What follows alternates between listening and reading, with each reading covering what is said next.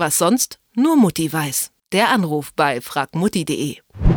In der Küche ist es wie im richtigen Leben. Hier entstehen oft die kuriosesten Geschichten. Da gibt es zum Beispiel Wissenschaftler, die mit flüssigem Stickstoff und Bunsenbrenner wahre Geschmacksexplosionen verursachen.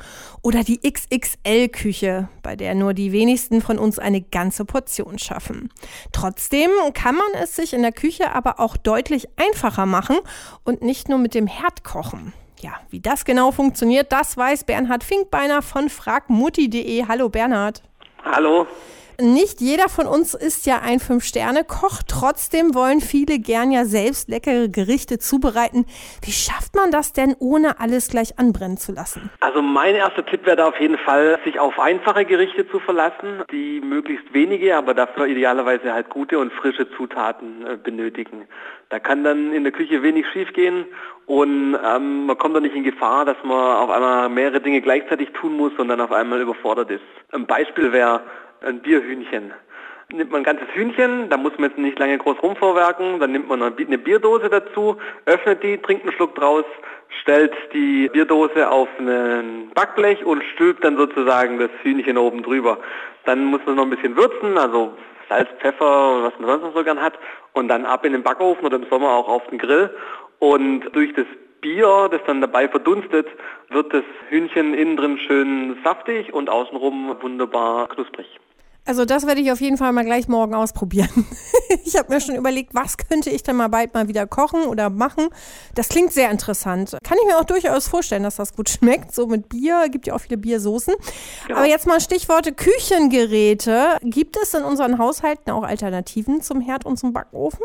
Also das meiste funktioniert natürlich schon auf Herd oder im Backofen. Was man allerdings machen kann, man kann auch die Spülmaschine mit einspannen.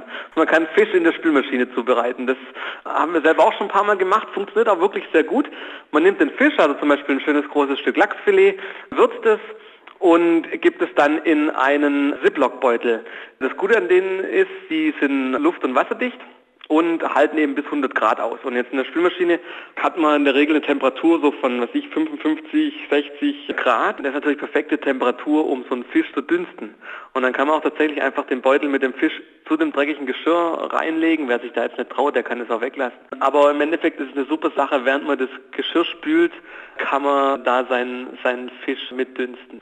Absolut großartig. Also sozusagen ein umgewandelter Dampfgarer auch. Ja? Genau. ist auf jeden Fall dann sehr gesund, denke ich mal. Das stimmt, ja. Man kommt ohne, komplett ohne Fett aus in dem Fall. Ein neuer Trend ist ja derzeit die One-Pot-Küche, bei der alles aus einem Topf kommt. Wie funktioniert das und was muss man da besonders beachten? Das Tolle daran ist, das ist natürlich ideal für Spülmuffel, ähm, weil, wie die, schon sagt, man braucht bloß einen Topf dazu. Ein klassisches Beispiel wäre da jetzt Pasta mit Soße. Statt eben in einem Extratopf jetzt die Nudeln zu kochen, kommt eben alles wirklich zusammen rein. Also Zutaten für die Soße und für die Nudeln kommen alles direkt in einen Topf und während die Soße sozusagen kocht, kochen die Nudeln dann gleich mit. Das funktioniert natürlich auch mit Reisgerichten zum Beispiel. Im Deutschen haben wir ja auch den Eintopf, das ist ja genau die gleiche Übersetzung, One Pot. Ist im Endeffekt eine schlaue und sparsame Möglichkeit, äh, Gerichte zuzubereiten.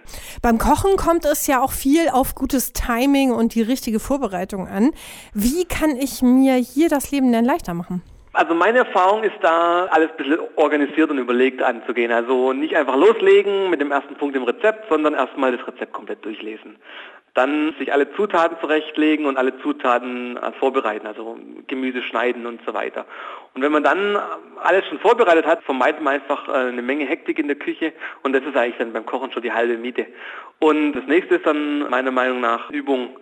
Wer ein Rezept jetzt zwei, drei, vier Mal schon gekocht hat, der hat irgendwann den Dreh raus und dann funktioniert es ganz einfach und es geht immer schneller und es geht immer einfacher und man kann auch anfangen dann, sag ich mal, zu optimieren und ähm, mit den Gewürzen zu spielen und so weiter und so fort. Vielen Dank für die Tipps, Bernhard. Weitere Ideen und Tricks zum alternativen Kochen findet man übrigens auch bei fragmutti.de.